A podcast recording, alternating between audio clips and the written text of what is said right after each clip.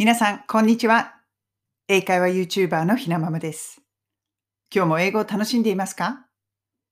このチャンネルでは、学校では教えてくれない便利な英語のフレーズを、海外生活のエピソードと一緒にイギリス・ロンドンから皆さんにお届けしています。今日はね、朗読いきたいと思います。Goldilocks and the Three Bears このお話、先日ね、クラブハウスでやったんですよね。みんなで順番に朗読をしていく。すごくね、楽しかったです。で、子供の、子供たちが小さかった時に読んでいたことを思い出しました。ですから今日はこのお話を読んで、その中の一部を repeat after me で練習できるような形でやっていきたいと思います。このお話自体は概要欄の方に貼っておきます。ですからそちらを参考にしていしてください。OK! Goldilocks and the Three Bears. Once upon a time, there was a little girl. Her name was Goldilocks. She had golden hair. One day, Goldilocks was walking in the forest. She saw a house and knocked on the door. She went inside. Nobody was there. Goldilocks saw three balls on the table. She was hungry. This porridge is too hot. This porridge is too cold. This porridge is just right. Goldilocks ate all the porridge. Goldilocks was tired now. This chair is too big. This chair is too small. This chair is just right. But the chair broke. Goldilocks was very tired. She went upstairs.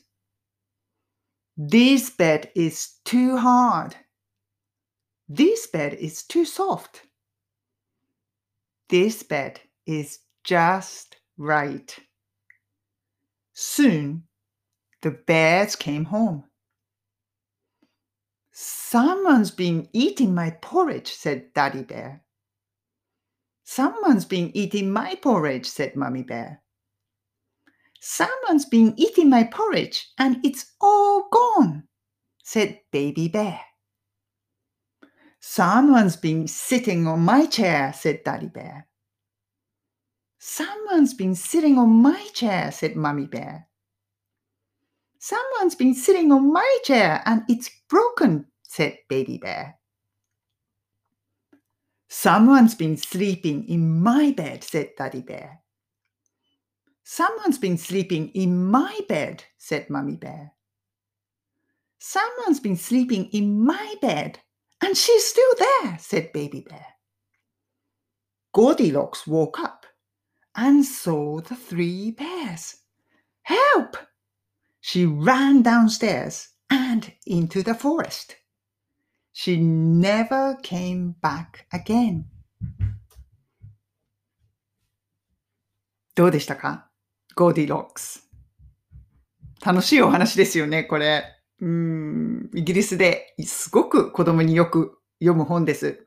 それではこの repeat after me のところは、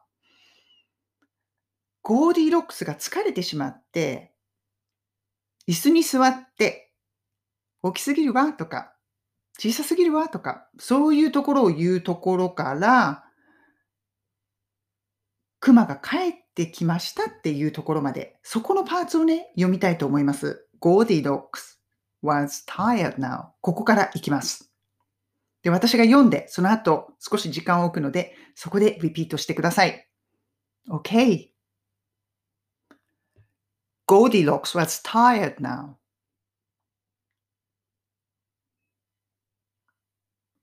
This chair is too big. This chair is too small.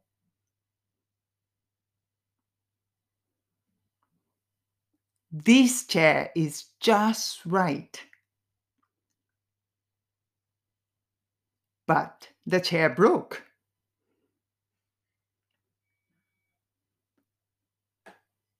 Goldilocks was very tired.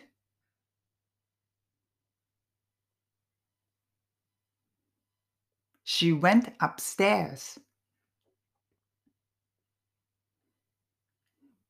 This bed is too hard. This bed is too soft.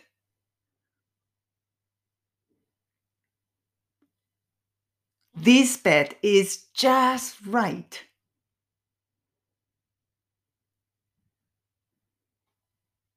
Soon the bears came home.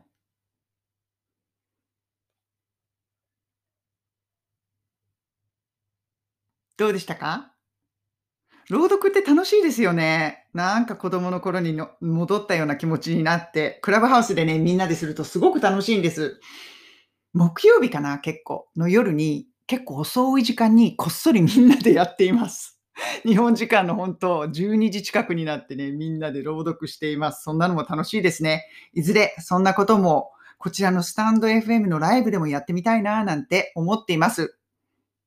そして、今週から、あ、先週からか、木曜日の夜、えー、ライブをやることにしました。木曜日の夜10時15分から、まあ、ほんと15分20分ぐらいサクッと、皆さんの今日やったことを教えて、英語でおしゃべりする。一人2、3分ずつ、順番でどんどん入ってきておしゃべりする。そんなことをやっています。ちょっと英語が喋ってみたいな。そんな風に思う方は、木曜日の夜10時15分、ぜひ遊びに来てください。それでは皆さん、今日も素敵な一日をお過ごしください。